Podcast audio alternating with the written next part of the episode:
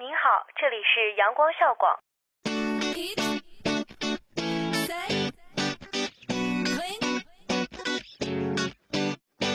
不一样的旋律，不一样的心情，尽在阳光校广。跨境时尚的殿堂，沉浸音乐的海洋，倾听阳光校广。汇聚校园焦点，领略社会百态，感受阳光校广。娱乐无极限，吐槽无节操，玩转阳光校广。这里是重庆邮电大学阳光校园广播台，我在这里，你在哪里？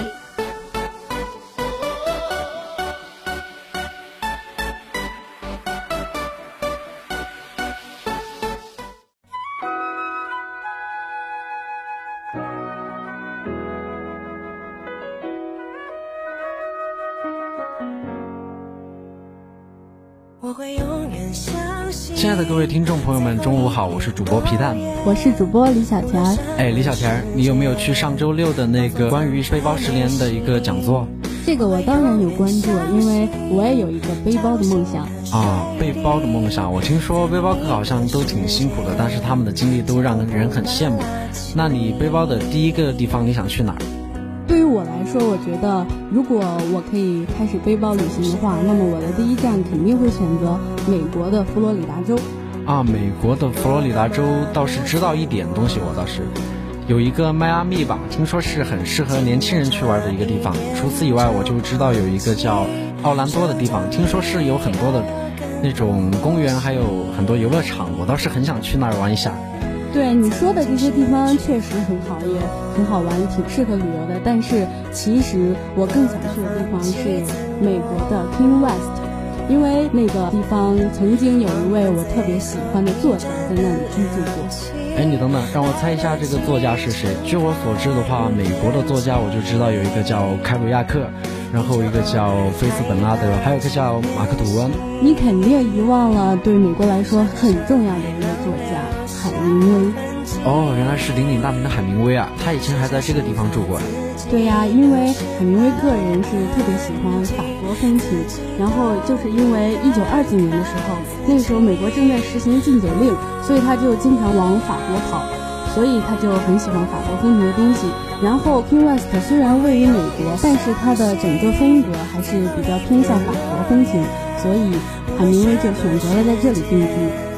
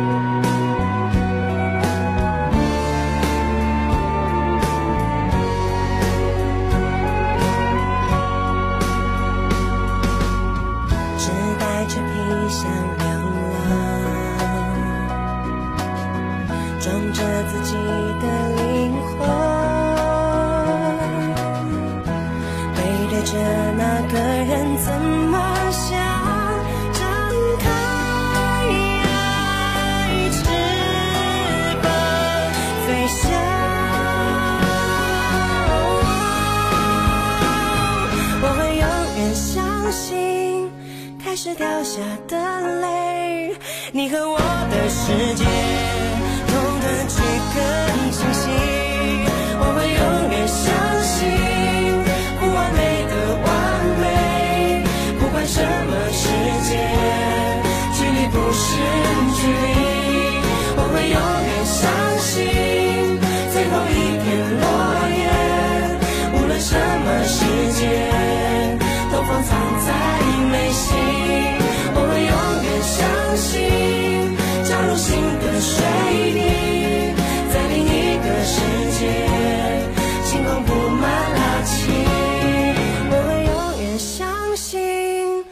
是掉下的泪，你和我的世界，同弹曲更清晰。我会永远相信不完美的完美，不管什么世界，距离不是距离。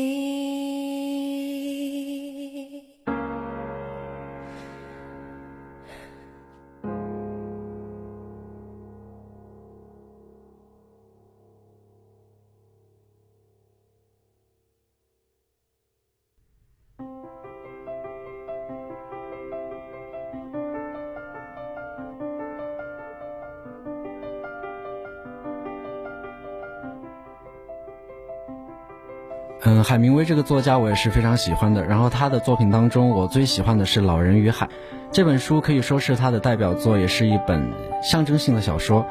里面的主人公圣地亚哥是一位老渔夫，他经过了重重的艰险，捕获了一条不止一千五百磅重的大马林鱼，但是这条大马林鱼却被鲨鱼给吃光了，然后圣地亚哥只拖回了一副鱼的骨架。正是这部《老人与海》让海明威获得了诺贝尔文学奖，同时他也获得了美国文学上的最高奖项——普利策文学奖项。然后这本书外界的评论都一致叫好。他说过一句话：“人可以被毁灭，却不可以被打败。”这句话不仅打动了读者，也征服了所有的评论者。在一九五四年，因为海明威精通于叙事艺术，可能因为他曾经在美国做过记者，所以说这种比较直接的风格就体现在他的近处。所以这种简单直接的风格就表现在了他的作品《老人与海》之中，每一句话和每一段落都要尽量写得简洁，这是海明威写作的信条之一。这也使得他的作品改编成电影的数量比其他的任何一位获奖者都要多。这么看来，你对海明威的作品还是比较了解的。但是我最喜欢的一本书就是他写的《丧钟为谁而鸣》，这部书是他篇幅最大的一部小说，而且。呃，整本书的情节仅限三天之内，用四十万个字描写了三天内发生的事情，一场山区游击战，一段爱情故事，还有一大堆的心理独白。更重要的是，这本书是在成都完成的，并且作家梁晓声说过，这是一本警示之书。那么一部伟大的作品，我觉得都应该会有那么一些话很打动人，然后让你印象深刻吧？对，这其中我印象最深刻的一段，就是男主人公表白时说的那段话。爱你就像我爱我们为之奋斗的一切，我爱你就像我爱自由。军人和所有的人都有工作而不挨饿的权利。我爱你就像我爱我们所保卫的马德里，就像我爱所有那些已牺牲的同志。很多同志牺牲了，很多很多，你没法想象有多少。但是我爱你，就像我爱世界上我最爱的东西。而我爱你超过了这一切。哇，他这一段话确实听的人挺肉麻的，然后又很直接，确实是很有美国文学的一种风格。海明威的确是一个非常有才华的作家，那么在美国文学的历史上呢，他也是一个举足轻重的人物。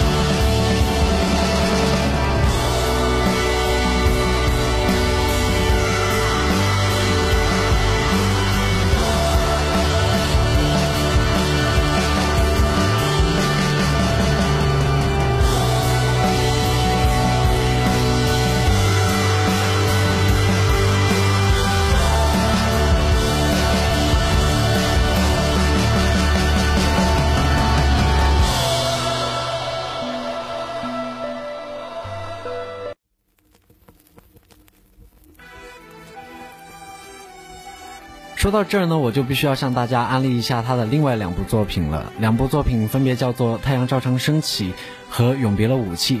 在这两部作品当中呢，有非常多的反战情绪。这样的反战情绪，想必是和他的人生经历有一定的关系的。那是当然了，从高中毕业开始，这世界上的战争就没有他不参加的。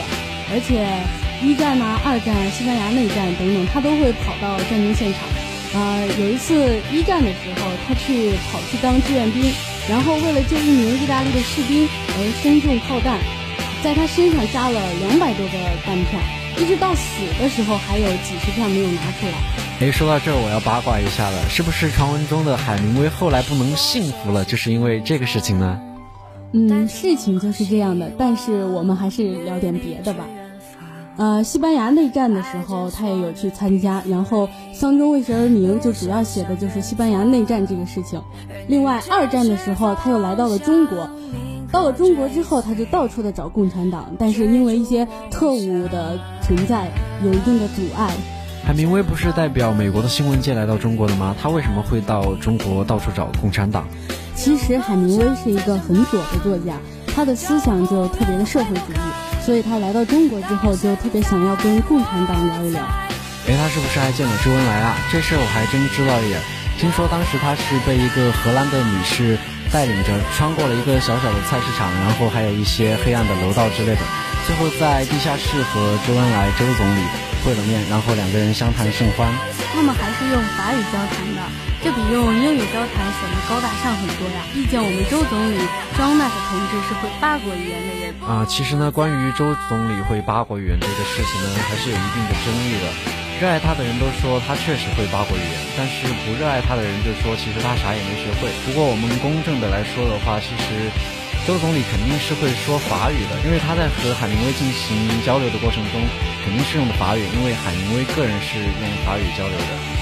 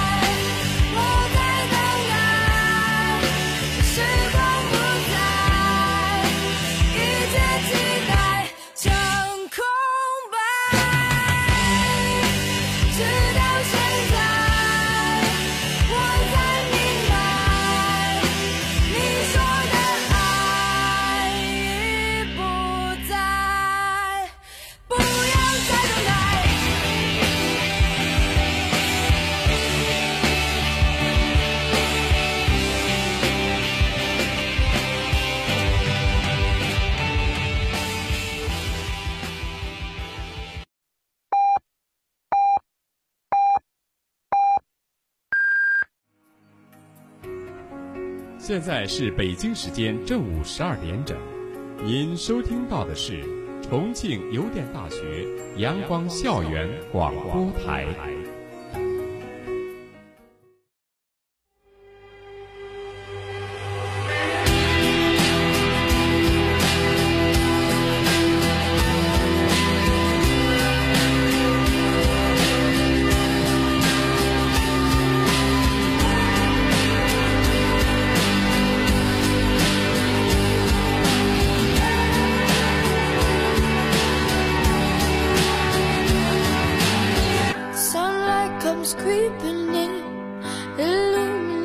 Our skin. We watch the day go by, stories of what we did. It made me think of you. It made me think of you.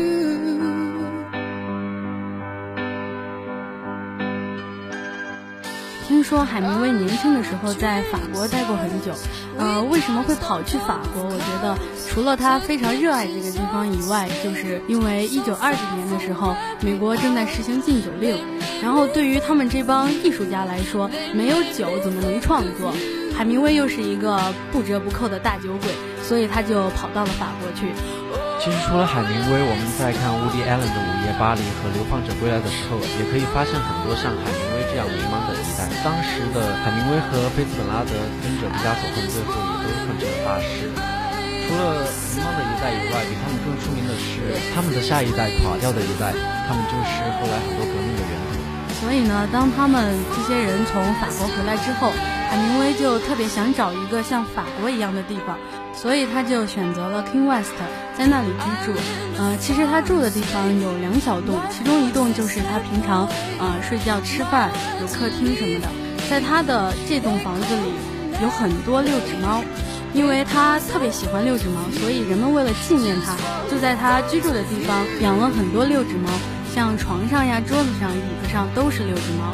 其实人们也挺坏的，弄什么大眼鱼、六指猫什么的。呃，当这些人都去故居里参观的时候，看到这些六指猫，也没有人会去干扰它，也没有人说要去喂一喂，因为美国人不喜欢干这种事儿，他们就只是安静的看着这些六指猫。然后你会发现，其实这些猫都还是很有灵性的，好像他们见到过海明威本人一样。除了海明威吃饭和睡觉的一栋房子以外，他还有一栋房子是专门用来写作用的。这有个特别有趣的事呢，就是很多海明威的传记当中都写到，海明威是站着写作的。据说他这样写作的方式是为了简练，然后让他的文字更加硬朗。但是我觉得这样的说法可能有一点读者们的个人崇拜了。我觉得人们都有一种倾向，就是谁如果成了名人，那么我们就会把他包装的各种神奇。但其实海明威作为美国文学的一个代表。它跟呃英国文学是有着本质的区别的，它不像英国的文学那么辞藻华丽，也不会像它那么深奥。有的时候，那个英国文学，当你拿起来的时候，有很多词你都还需要查一下字典。而像海明威这样的一些美国文学的代表呢，他们都是记者出身，像海明威是记者出身，马克吐温也是记者出身，呃，所以在他们是记者的时候，就已经训练了这种。不写华丽的词藻，这种尽量简洁、很清晰、很硬朗的风格。所以海明威说，他为了让自己简洁，喜欢站着写作。海明威是美国人民最最崇敬的一个作家，然后他也是美国人民心目中最伟大的一个英雄之一。然后在美国呢，其实有很多那种文笔非常优美的作家，像福克纳，还有菲茨本拉德。如果大家去读了不起的盖茨比的原著的话，就会发现里面的用词真的是非常的好。但是在美国人民的心中，却并不是那么的崇拜菲茨本拉德，因为美国是一个尚武民族，他们首先崇拜的就是英雄硬汉。同时，你也是一个作家。所以说，当他们读到海明威的《丧钟为谁而鸣》以及《永别了武器》的时候，他们就会想：哟，这是哥们儿你自己的亲身经历啊！所以说，他们就特别的崇拜海明威。所以在我们上面提到的，呃，海明威在《老人与海》中写到的这句话：“A man can be destroyed but not defeated”，就被美国很多的硬汉视为座右铭。一个男人可以被摧毁，但是不能被打败。美国人在找工作的时候也是这样，一定相信我就是最棒的。呃，如果你在美国当作家，那么一定不能做那些酸不拉几的作家；当音乐家也不能做酸不拉几的音乐家。写作一定要生猛，音乐一定要摇滚。那么美国人民热爱你。也正因为海明威的性格，所以说他后来参与到了古巴革命当中，并且和卡斯特罗成为了朋友。后来海明威在古巴的故居揭幕的时候，就是卡斯特罗为他进行的。除此以外，他还去苏联访问过，但是他访问过苏联之后回到国内就被 FBI 调查了，说他和克格勃有关系，是苏联的间谍。战后麦卡锡时代的时候反攻特别严重，迫害左翼作家，所以说那个时候海明威干脆就选择了隐居起来。其实海明威是特别受不了过平静的生活的。你像像他这么一个人，本来可以上大学的，但是为了去打仗，大学也不上了。他就是一定要在激荡的革命中，或者离婚结婚中，喷溅着荷尔蒙的生活中，他才能找到自己。呃，十四岁的时候他就跑去了拳击场，然后被打得红毛眼绿的，然后自己特爽。一生受过 N 次伤，十余次脑震荡，二十多次手术，就是这么一个能作的人，作到什么程度呢？就是他写完《老人与海》之后，实在无法抒发自己内心的豪情，所以就从 King West 跑到了非洲。然后听说他还在非洲坠过两次机，在报纸上看到了两次自己的讣告。有一次他喝着咖啡，看着自己的讣告，哈哈大笑。结果没想到后来又坠了一次机，这次坠机就坠得他这脏也破裂，那脏也破裂。于是后来他就根据自己在非洲的经历，写成了《乞力马扎罗的雪》。在他的晚年，他又得了肺炎皮肤癌。当然了，有人说皮肤癌也是导致他自杀的其中一个原因，也是这么一个传奇吧。像他这么一个能作的人，在他死的时候，肯尼迪还给他写了一个巨长巨长的讣告。其实我觉得，除了皮肤癌以外，还有一个原因就是在他死之前的那几年，世界已经不是之前的那个样子了，巴黎也不再是之前的巴黎，迷茫的一代已经不在，垮掉的一代也已经过去。所以说，这个世界对于当时的海明威来说就是特别没意思。其实，冷战这件事情对于世界上的文艺工作者来说都是特别没劲的一件事。所以，海明威他自己也很愤怒。其实后面的事大家也都知道了，就是海明威的自杀。当然，你可以说是环境，但是这个世界上没有一个人所生活的环境是独特的，千百万人都生活在这里。你说你是艺术家，那么世界上的艺术家成千上万。你说你离婚，有比你更惨。你说你怀才不遇，有比梵高更怀才不遇的。其实海明威已经获得了这个世界上能够给他的最高荣誉，像诺贝尔文学奖以及美国的文学奖中的最高奖项普利策文学奖。甚至他还影响了很多的其他作家，像是世界上第一本现实主义魔幻小说《百年孤独》的作者加西亚马尔克斯也受到他的影响。据说是有一次马尔克斯在街上碰到了海明威，但是他没敢上去打招呼。等到海明威走远了，快走到街角的时候，他叫了他一声。海明威听到有人叫了他一声，然后转过头来看了一眼，就是这一眼给了马尔克斯这一生巨大的鼓励。其实受他影响的作家并不止一位，川端康成也是受他的影响。嗯，后来川端康成也自杀了。当然，这个自杀跟海明威是没有关系的。不知道自杀这个事情是不是有基因遗传的问题？因为在海明威的家族当中就出现了很多自杀的例子。他们家是四代人当中就自杀了五个人，他的爸爸是自杀的，然后他的兄弟姐妹当中也有人自杀，他的孙女之后也是自杀了。值得一提的是，他的儿子在零一年去世的时候是以变性人的身份去世的，所以说这个家族实在是非常特别的一个家族。所以说，所有的事情都有双面性，基因给了你才华，也毁灭了你。说到这里，有一个很感人的故事。就是当时有一个西班牙非常著名的斗牛士，斗牛士在西班牙是全民的偶像，就就像相扑大相扑在日本是很著名的偶像一样。当时那个西班牙的斗牛士听说海明威自杀的消息，沉默良久，然后吐出了三个字：干得好。随后也随着海明威自杀了。我觉得一个人能活成这样，当你自杀的时候，也有人跟随你去自杀。呃，海明威的人生可以说是非常伟大的人生。这么说来的话，那你去佛罗里达州一定要去 Key West 看一下海明威的故居了。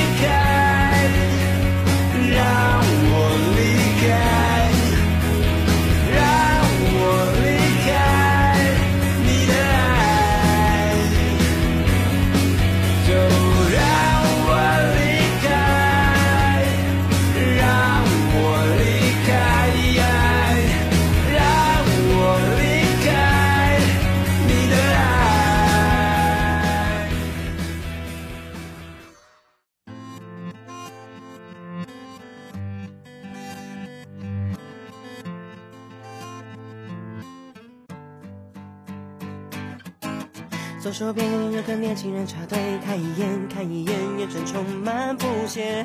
电扶梯一对情侣相依偎，你看我我看你，等待走到左边。右手边一个妇人丢纸鞋，走向前走向前，好像没有不对。公车站车门停在我面前，即将前即将前，把我挤回路边。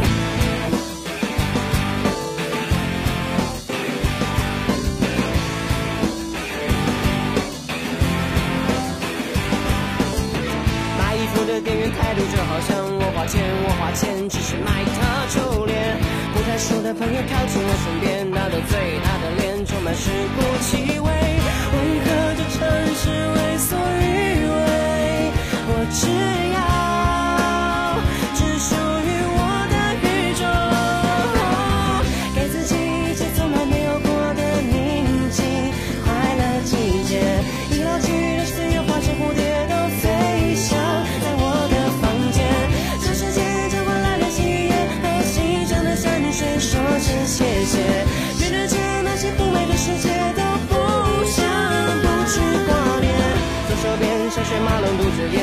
线穿过街，直到我看不见。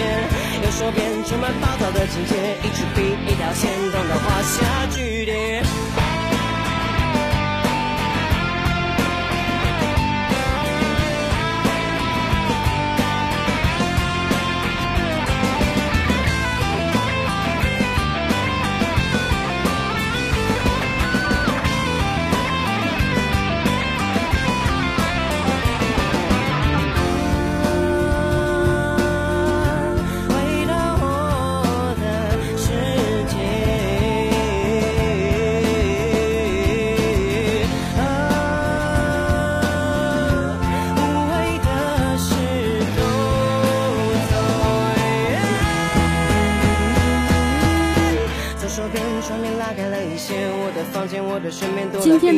到这里就要结束了，不知道大家有没有对海明威产生浓厚的兴趣呢？如果大家想要收听更多的节目，可以关注我们的官方微博“重庆邮电大学阳光校园广播电台”，或者关注我们的官方微信。我是主播皮蛋，我是主播李小田儿，我们下次再见。